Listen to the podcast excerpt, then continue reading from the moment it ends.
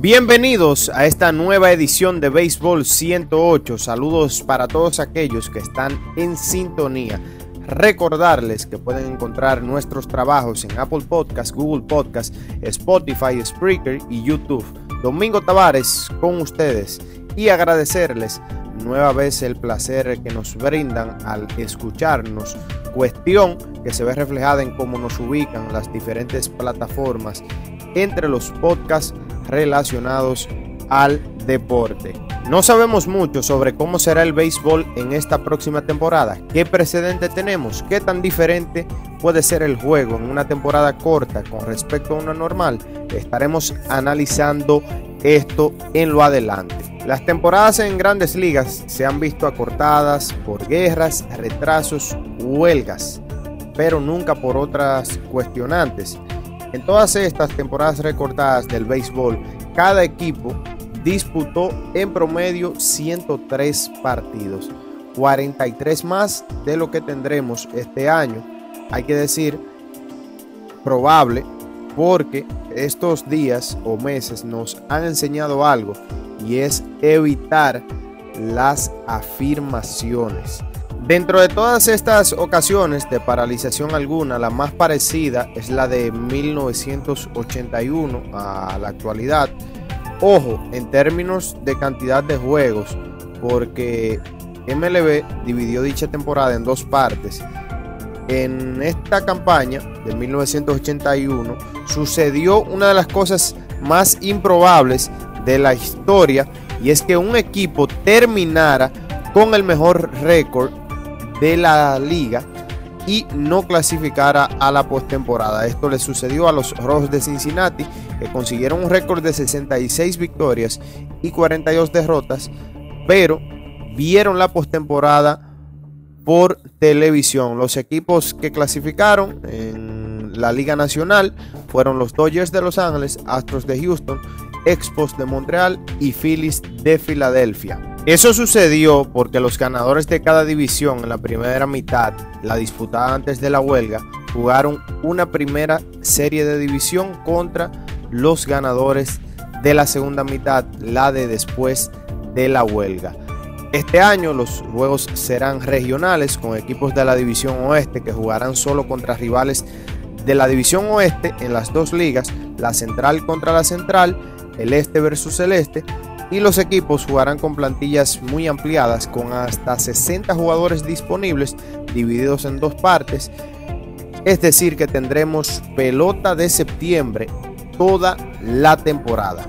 Cuando un jugador presenta grandes cifras en una temporada reducida, casi siempre se debe a que su temporada sea corta por algunas circunstancias, no por elección. Así que cuando miramos a jugadores que ponen grandes números en temporadas cortas, casi invariablemente hay una circunstancia atenuante. ¿Qué entonces significan las estadísticas?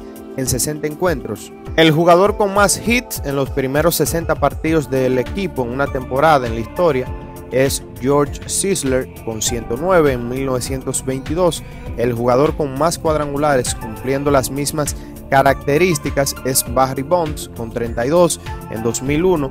La mayor cantidad de carreras empujadas es de Jimmy Fox con 78 en 1938. Y ya para mencionar también la mayor cantidad de hits en los primeros 60 partidos del equipo en una temporada entre jugadores dominicanos Matty Alou con 96 hits en la temporada de 1969, la mayor cantidad de cuadrangulares entre dominicanos en los 60 primeros partidos de un equipo en una temporada es de Albert Pujols con 25 en 2006. En el lado de los lanzadores encontramos varios puntos interesantes. El mejor récord en lo ya pautado de los primeros 60 partidos de un equipo en una temporada.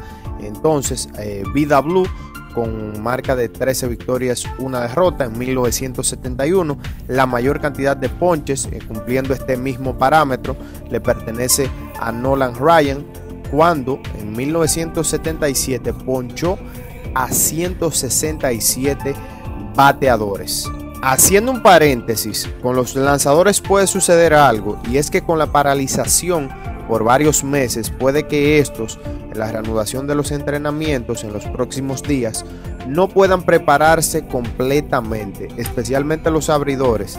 Incluso ya hay equipos que han anunciado rotaciones con más nombres de lo común y algunos dirigentes hasta han dicho que no esperan que sus abridores completen muchas entradas en una buena porción de la temporada. Es posible que estemos viendo rotaciones de seis hombres e incluso openers en una gran parte de la temporada. En este punto, los que pueden salir con ventajas son los equipos con una considerable profundidad en sus plantillas. En 2019, en los primeros 60 partidos de la temporada, las mejores actuaciones ofensivas fueron logradas por, en promedio de bateo, Cody Bellinger con 379, en cuadrangulares, Christian Jelic con 22, en porcentaje de envasarse y slogan, Cody Bellinger con 465 y 743 respectivamente. En bases robadas, Adalberto Mondesi con 21 estafadas.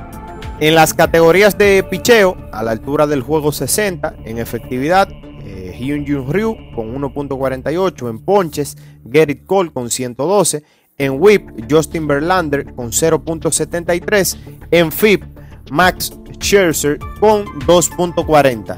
Esta temporada será extraña en cierta manera. Habrá oportunidades en todas partes de probar cosas nuevas, pero también riesgos en cada nueva aventura. Es seguro que toda una temporada de datos de pequeñas muestras proporcionará una que otra molestia a aquellos que como este servidor adoran analizar eh, este tipo de informaciones.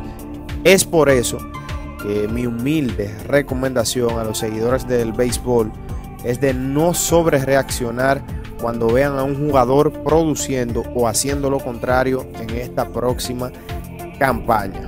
Llegamos a la parte final en esta oportunidad. Agradecemos a quienes nos honran escuchándonos. Síguenos en Apple Podcast, Google Podcast, Spotify, Spreaker y YouTube. Domingo Tavares estuvo con ustedes. Gracias.